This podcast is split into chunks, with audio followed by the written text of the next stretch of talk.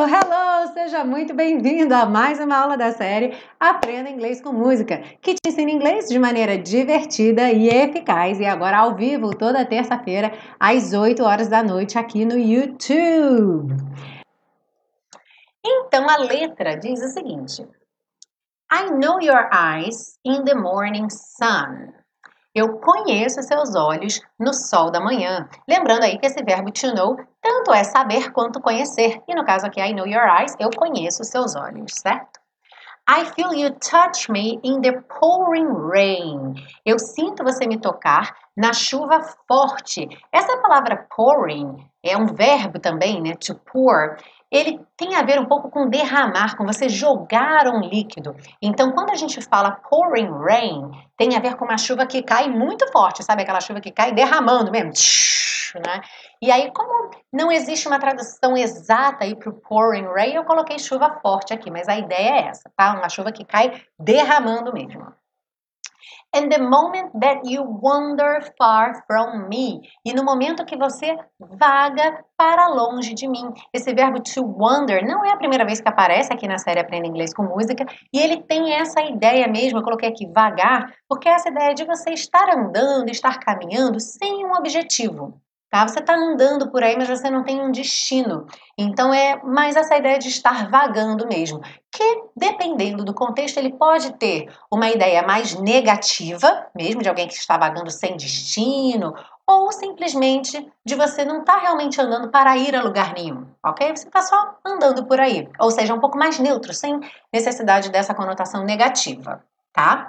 Então, the moment that you wander far from me, no momento em que você vaga para longe de mim, I wanna feel you in my arms again. Eu quero sentir você em meus braços novamente, ou de novo. Lembrando que esse wanna é uma maneira informal de você juntar want e to. I want to feel. Eu quero sentir. Alright? So, I want to feel. I wanna feel. Eu quero sentir você em meus braços novamente. And you come to me on a summer breeze. E você vem a mim numa brisa de verão. Keep me warm in your love, then you softly leave. Então me mantenha aquecido, keep me warm, me mantenha aquecido no seu amor e depois você suavemente parte. Percebe que eu não coloquei o você aqui no português. No português eu posso omitir, no inglês eu não posso, então eu tenho que colocar aqui then you softly leave. E em inglês, depois suavemente parte. And it's me you need to show how deep is your love. E é para mim que você precisa mostrar quão profundo é o seu amor. E aí a gente percebe, por exemplo, que a gente tem aqui e é para mim, porque em português você mostra alguma coisa para alguém. Mas em inglês eu falo somente show me, ok? So it's me you need to show.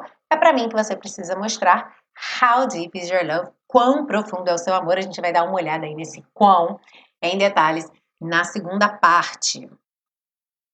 E aí vem então o chorus, e olha só, is your love, how deep is your love? É seu amor, quão profundo é o seu amor? E tem um ponto de interrogação aqui, aliás, ficou faltando aqui no inglês, eu vou colocar depois, e aí vocês pegam lá no PDF do, do aluno que está disponível para vocês, já vai estar tá certinho lá.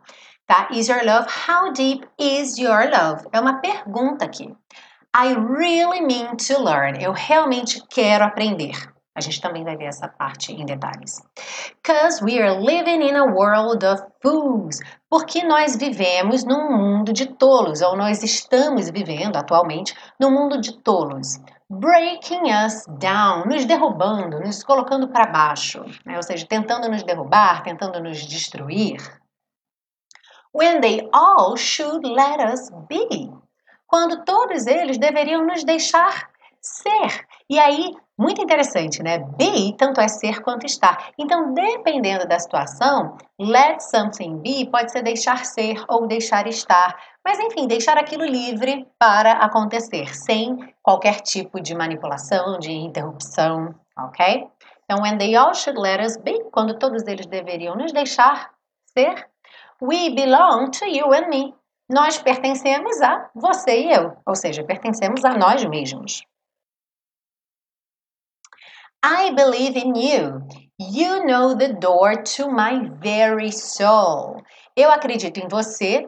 Você conhece a porta para minha alma. E a gente vai ver também em detalhes na parte 2 esse very soul aí. You're the light in my deepest, darkest hour. Você é a luz em minhas horas mais escuras e profundas. You're my savior when I fall. Você é minha salvação quando eu caio. And you may not think that I care for you. E você talvez não pense que eu me importo com você ou não ache que eu me importo com você. Lembrando aí que esse verbo to think pode ser pensar ou achar. When you know down inside that I really do. Então, quando você sabe lá dentro, ou então bem no fundo, que eu realmente me importo. E aqui é muito interessante, né? That I, that I really do. Em inglês eu não preciso repetir o verbo principal. That I really care ou that I really care for you. Eu boto só o auxiliar ali já está representando o verbo principal. Então, when you know down inside that I really do. Mas em português eu não tenho esse recurso, então eu vou lá e repito meu verbo. Era se importar, então que eu realmente me importo.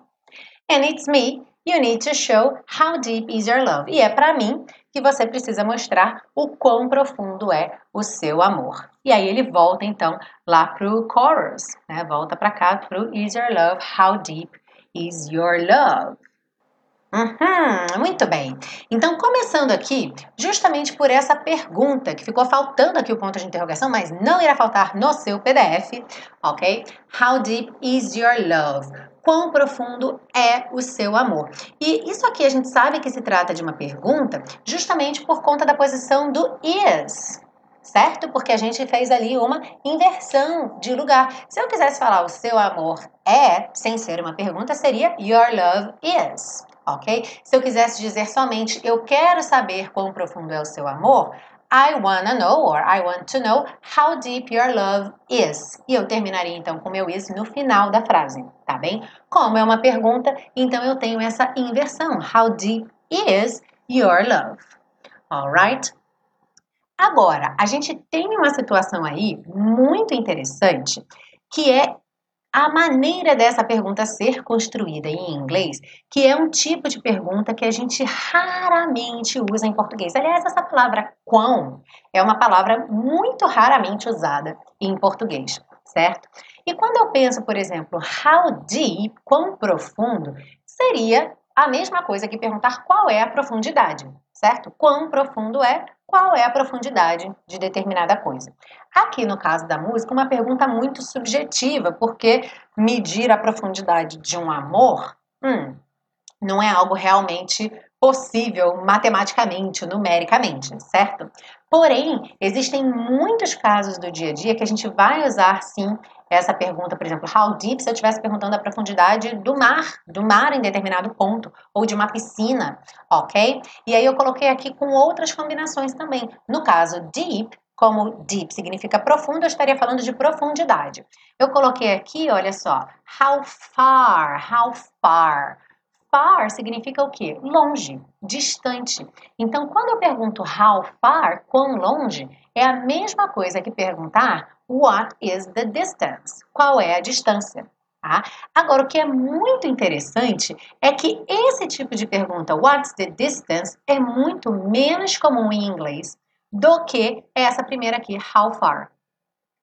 Então, repare que eu coloquei aqui os parzinhos de frases, tanto no inglês quanto no português, mas repare que no português a gente prefere a segunda, então eu coloquei aqui sublinhada a nossa preferência, e em inglês é mais frequente a primeira, tá bem? Então, embora em termos de significado o resultado seja o mesmo se eu perguntar How far is it from Rio to São Paulo? or What's the distance from Rio to São Paulo? É muito mais comum em inglês eu usar a primeira opção, How far is it from Rio to São Paulo? Da mesma forma, em português eu poderia perguntar quão longe é do Rio a São Paulo, mas não é comum. É muito mais fácil para mim no dia a dia perguntar qual a distância do Rio a São Paulo, tá bem? Uma outra possibilidade aqui, how big? How big is your house?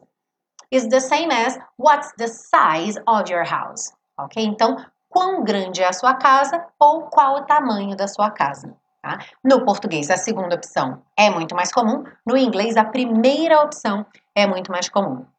E eu coloquei aqui embaixo também o seguinte, olha, que muitas vezes em português a gente usa perguntas vagas. Por exemplo, eu estou no Rio, eu quero ir para São Paulo. Ao invés de perguntar a distância, né, qual é a distância? Eu pergunto assim, é longe daqui para São Paulo? Por que, que, é uma pergunta vaga? Porque o que, é que caracteriza ser longe? Né? De repente, 500 quilômetros para uma pessoa é longe, para outra não é. Então, é uma pergunta vaga. Da mesma forma ali, quando eu falo do tamanho da casa, eu posso perguntar, ah, e a sua casa é grande? Depende, tem gente que acha que uma casa de 3 quartos é grande e outra pessoa acha que é pequena, que a dela tem 10 certo? Então, essas perguntas em português são um pouco vagas e elas podem ser traduzidas literalmente para o inglês, mas novamente elas não vão ser as mais comuns. Então, quase sempre, pensa nisso, se você em português, a pessoa está falando da casa dela, e você perguntaria no português, pelo vício que a gente tem de falar em português, falar assim: ah, sua casa é grande? Você já pensa: how big is your house? Porque além dela ser uma pergunta mais comum em inglês, ela é uma pergunta muito mais precisa, porque a pessoa já vai te dar uma informação muito mais acertada. Não se, ah, é grande, não é grande, já vai falar, ah, é muito grande, tem dois quartos, sala, cozinha, banheiro, um terração, uma garagem imensa, um escritório, um estúdio, enfim. Vai te dar detalhes mais específicos quanto aquilo tá bem? Então acaba que esse tipo de pergunta, how, como quão, e o adjetivo, indicando ali o que você quer saber, quão grande, quão longe, quão caro, quão bom é alguma coisa, acaba sendo uma pergunta que vale por duas. Tanto a pergunta bem específica, qual é a distância, qual é o tamanho, qual é a qualidade, quanto essas perguntas mais vagas. É longe? É grande? É bom? Alright? Então cola com essa estrutura aí porque ela vai aparecer bastante. Você vai ouvir bastante e é bacana que você use bastante também. Alright? Vai melhorar bastante sua comunicação em inglês. Seguindo aí, quando ele canta How Deep Is Your Love, I really mean to learn. E a tradução aí ficou Eu realmente quero aprender. Mas você deve ter pensado, ué, mas querer em inglês é to want, não é to mean, né? Então por que aí I really mean to learn? Eu realmente quero aprender. E a ideia aqui é o seguinte: to me, se você olhar no dicionário, ele tem muito a ver com intenção, tá? Tanto intenção de fazer alguma coisa, quanto também no falar a intenção de dizer alguma coisa, tá? E além disso, to me também é significar. Ou seja, quando a gente fala do significado de uma palavra, significado é meaning, com ing, tá? Meaning é significado. Então, a gente vai ter aí as duas possibilidades para esse verbo to mean. Então, quando ele diz aqui, I really mean to learn, eu realmente quero aprender, com a ideia de que eu realmente tenho a intenção de aprender, ok? E aí fica mais natural na tradução dizer eu realmente quero aprender do que eu realmente tenho a intenção de aprender alright? Mas eu aproveitei para colocar aqui alguns exemplos. Olha só, I didn't mean to hurt her. Eu não queria ou eu não tive a intenção de machucá-la. Então, aqui o mean no sentido de ter intenção de fazer alguma coisa, querer ou ter intenção de fazer alguma coisa. Já imagina só um estrangeiro que está aprendendo português. Aí ele escuta a palavra cachorro. Se ele quiser perguntar para você o que é que significa cachorro, ele vai falar What does cachorro mean? ok? What does cachorro? What does cachorro mean? E aí, o que cachorro significa? Ou então, o que cachorro quer dizer? Tá bem? Então, aqui, mean realmente relacionado a significado. E muito comum quando você se desculpa com alguém, sorry, I didn't mean it. Eu não quis dizer isso. Então, naquele sentido do mean, como querer dizer, tá bem? Então, I didn't mean, eu não quis dizer. Alright? E aí, a gente tem aquele very.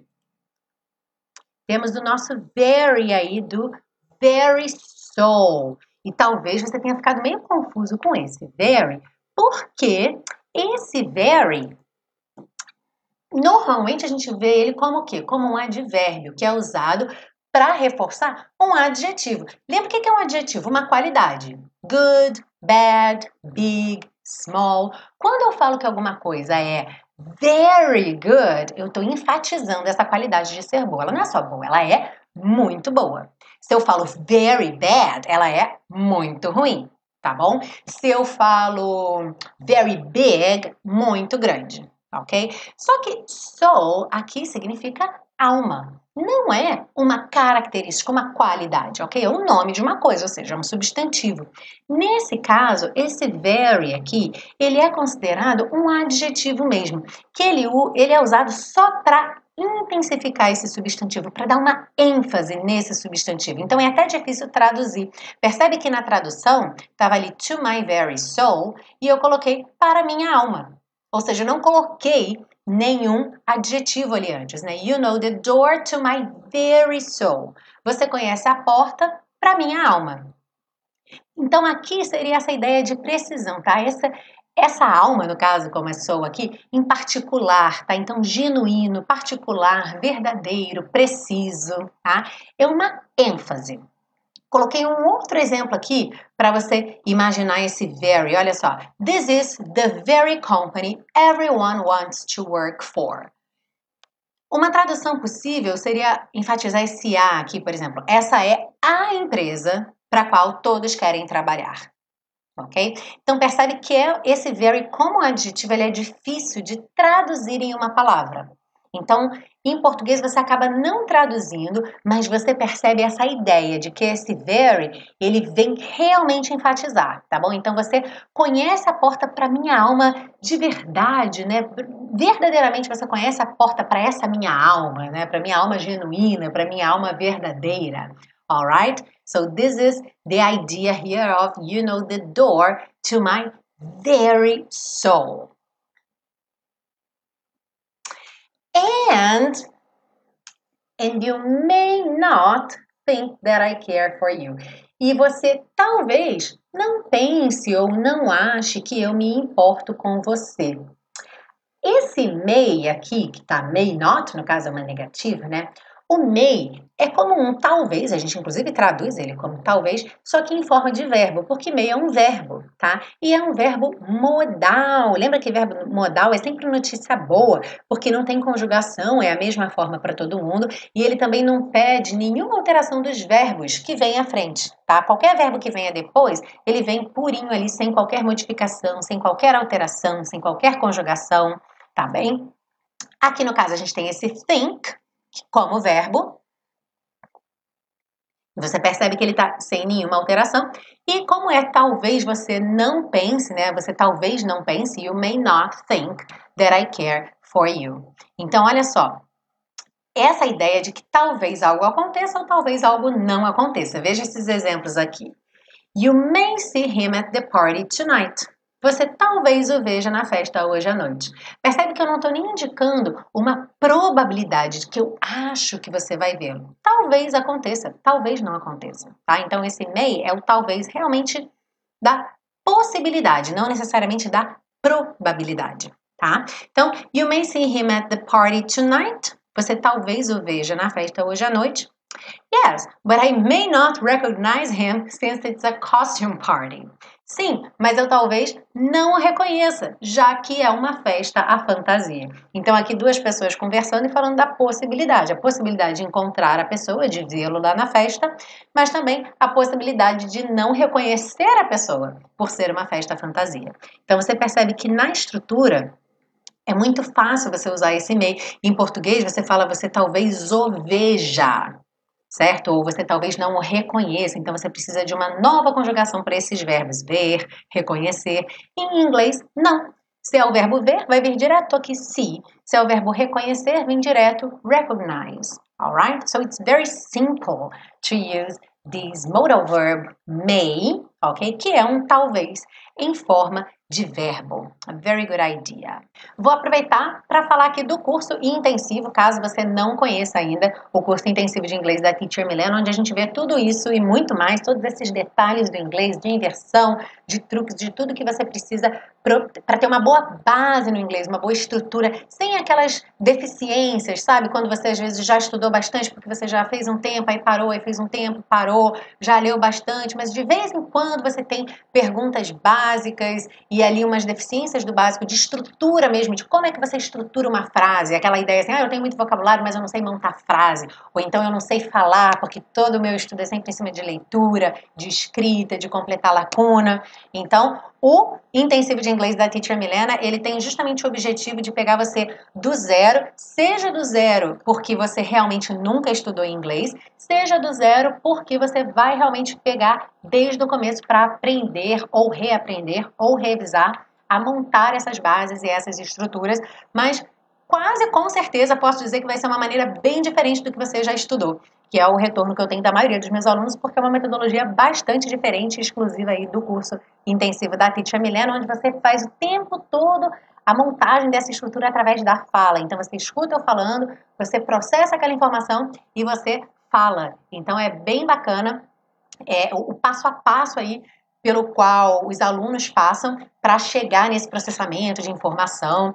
E o curso intensivo de inglês é, não está com as inscrições abertas hoje, por exemplo, mas ele estará muito em breve, porque a gente vai ter o evento online Simplificando em Inglês ainda esse mês, em abril, e no final desse mês, então, de abril, abre uma nova turma. Então, para quem tiver interesse, quiser saber mais, embora as inscrições não estejam abertas agora, tem uma lista de espera, tá bom? Então, você se cadastrando na lista de espera, você também já vai receber um comunicado oficial logo que abrirem as vagas e também eu já vou te mandar o convite para o evento online Simplificando Inglês, que é sempre um pré, é, um evento que acontece pré-inscrições, porque eu falo um pouco da minha maneira de trabalhar e você também vê um pouco mais das coisas que eu acredito e que são importantes, no meu ponto de vista, para que você melhore ali o seu inglês.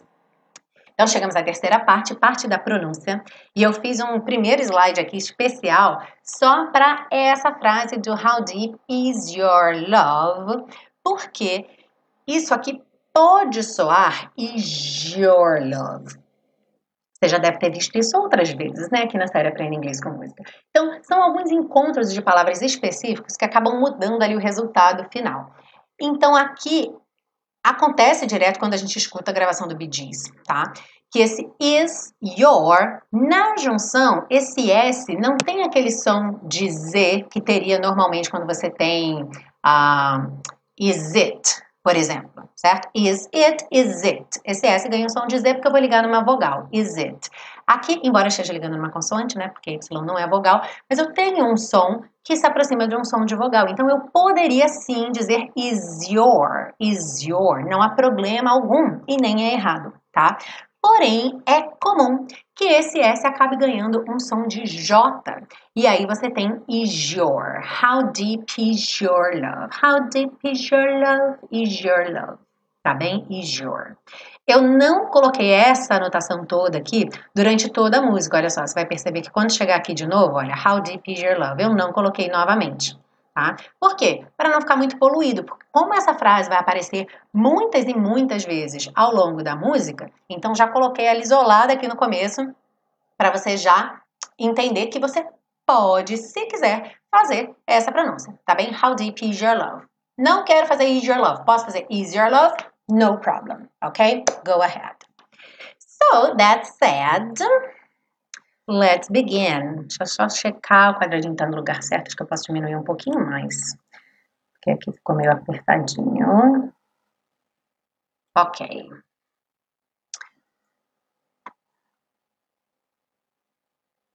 All right.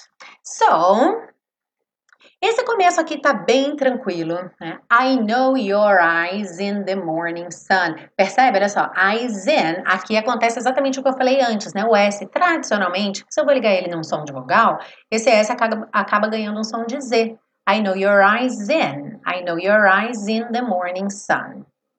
I feel you touch me in the pouring rain. Então aqui também não tem muita muita dificuldade, certo? Só atenção a essa palavra do touch, que esse som do CH é tch, tch, é um pouco o som do TCH, sabe? Do tchau, touch, e não tem vogal aí. Então, muito cuidado para não colocar touchy, tá? Touch me, touch me. Então, você já vai daqui tch, pro M, me, touch me, touch me, tá?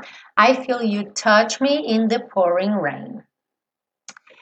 Eu dei uma canja para vocês aqui, porque eu coloquei todas as setinhas de TT, DD, TD, DT, que eu até já falei, não precisa mais colocar, certo? Mas como tem chegando muita gente nova, então eu aproveito para relembrar. Mas quem é mais antigo aí da série Aprenda Inglês com Música já tá com isso bem memorizado, né? Eu tenho ali and the, eu não vou quicar, não vou fazer DT aí, eu já vou juntar and the, and the, tá bem? Moment that, mesma coisa, moment that, moment that. Tá? Então, não vou ficar moment that, moment that. E that you pode, não é obrigatório, também haver uma mudança aí, that you, por isso tem o número 2, that you, that you. Posso fazer that you? Pode, tá bem? Posso fazer that you? Pode. Tem a ver com a métrica, o ritmo ali da, da música que você vai cantar e a opção mesmo, sotaque de cada um, tá? Então aqui, do jeitinho que eu, que eu escrevi, que eu marquei para vocês a pronúncia, fica And the moment that you wander far from me, tá? And the moment that you wander. And the moment that you wander far from me, I wanna feel you in my arms again. Feel you Normalmente você já juntaria, né? Feel, tô com a língua lá no céu da boca pro L. Feel you. I wanna feel you in my arms again. Alright? And you. Aqui, como acontece muitas vezes, esse D sumiu. Poderia não sumir. And you. Pode? Pode. Mas, especialmente em inglês americano, gosta muito de tirar. Ok? And you. And you come to me on a summer breeze. Breeze. Percebe que esse E final não é pronunciado, tá? Então não é breezy, breeze.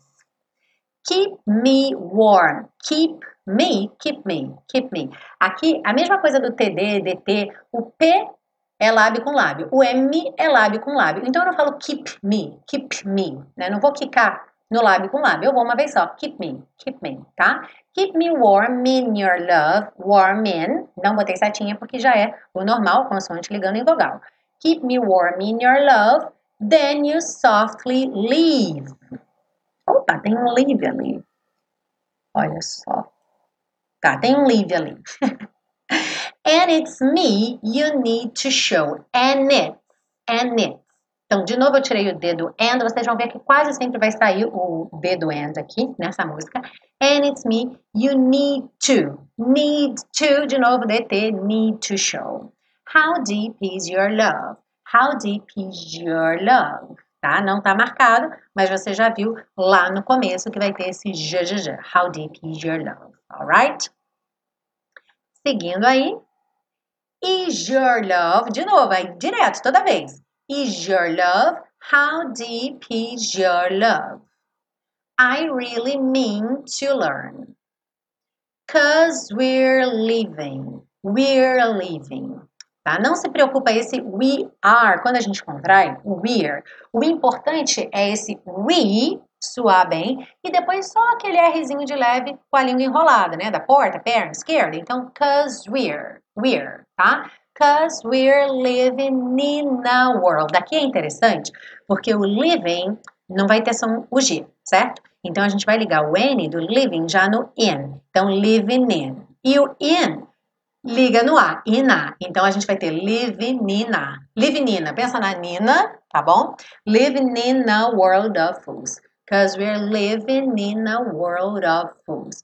Of fools, eu vou uma vez só nesse som aqui do F, tá? Embora o of tenha um som de V, mas o V e o F são feitos no mesmo lugar, certo? Então, of fools, of fools.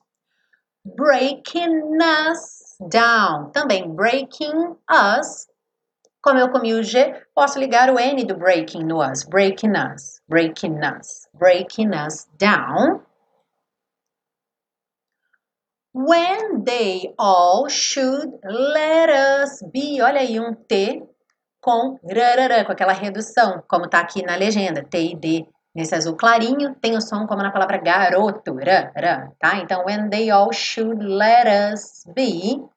We belong to you and me. And me. Percebe que ele realmente não fala and me. And me. Poderia? Poderia, tá? Mas ele não fala, ele fala and me. Muito embora eles não sejam é, americanos, mas eles têm uma pronúncia tipicamente mais americana mesmo, tá? Do inglês mais americano, com as reduções ali do rarara, do let us be, de tirar o dedo and e falar and me ao invés de and me, alright? Então, é uma pronúncia que acaba, por muito tempo também foi a pronúncia mais comercial, então no mundo da música ela acabou sendo mais comum. I believe in you. Aqui eu não coloquei setinha, mas não precisa, você já sabe que vogal liga em consoante. Se o meu believe termina numa letra E não pronunciada, eu conto como último som o V. Então, V, vou ligar no I do in. Believe in you, ok? I believe in you.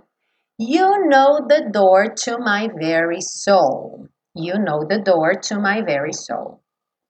You're the light in my deepest, darkest tower. Essa frase é bem interessante. Então, olha só. No you are, a mesma coisa que eu falei antes do we are. Quando você contrai, you é muito importante, então tem que aparecer. E depois você só tem aquela língua enrolada no R. You're, you're, tá? You're the light. Aí o light, ele juntou com rararã, light in, light in. E aí, deepest, darkest. TD, deepest, darkest. Tá? Então, deepest da, deepest da. Deepest, darkest tower. Por quê? Darkest tower. O H do hour não é pronunciado. Isso não é o padrão em inglês, certo? A gente sabe que em inglês o H típico é o H que tem o som do ha ha ha. Por isso a gente coloca ha ha ha ha, ha com H, ou então ho ho ho do Papai Noel, H O H O H O, certo? Então aqui, hour é uma palavra no inglês que o H é mudo. E aí, se é mudo, eu junto ali minha consoante anterior, que é o T, no O, darkest tower, ok? Então, ó, you're the light in my deepest, darkest tower. You're my savior when I fall. You're my savior when I fall. Ok? Esse savior, não precisa se preocupar com esse U, falar savior, fechar não. Savior, savior, tá? É um pouco aquele som bobo do a, a, som com pouca definição, tá? Savior.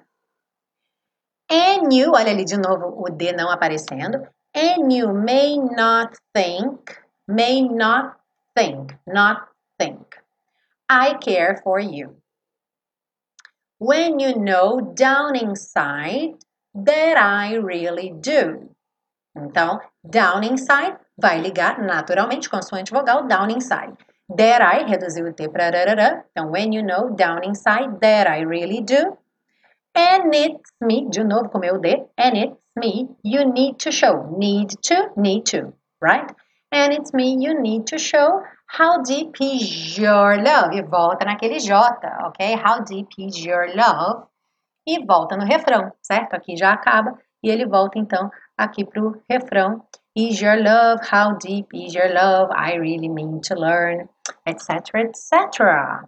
Esse canal é ótimo, gente. Compartilhe as aulas no Facebook de vocês. Olha, a Vanessa Souza que está dizendo. E eu assino embaixo. Esse canal é ótimo. Compartilhem a aula no Facebook de vocês ok? E também no YouTube, também você pode compartilhar para o amigo. Dá para pegar o link, bota no WhatsApp. Você que tem grupo de WhatsApp, tem aquele amigo que precisa aprender inglês, está sempre reclamando que não consegue aprender inglês, que é difícil, que é chato. Então mostra para ele que tem um jeito muito legal, divertido e eficaz de aprender inglês aqui no YouTube.